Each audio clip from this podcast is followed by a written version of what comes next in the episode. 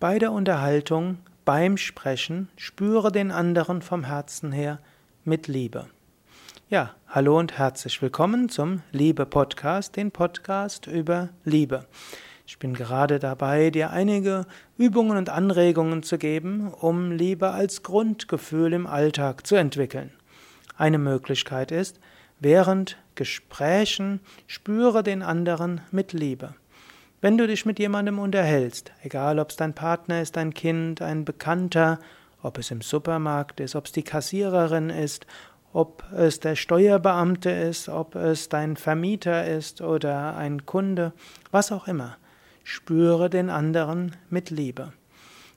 Ich habe schon einiges erzählt über Grüßen, auch vor dem Grüßen. Und wenn ihr euch dann unterhaltet, manchmal musst du natürlich stark nachdenken, was kannst du sagen. Aber manchmal ist das Nachdenken gar nicht so wichtig. Manchmal weißt du, was zu sagen ist. Aber dann spüre dein Gegenüber mit Liebe. Schau, du kannst ihm auch öfters mal in die Augen schauen, zulächeln, zunicken.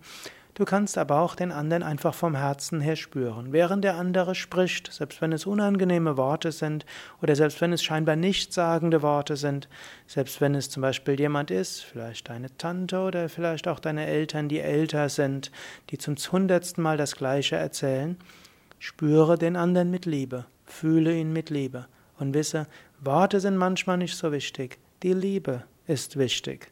Informationsaustausch ist manchmal wichtig, manchmal nicht wichtig. Es ist manchmal nicht wichtig, tiefsinniges zu sagen.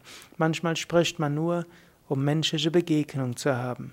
Nutze das, um vom Herzen den anderen zu spüren.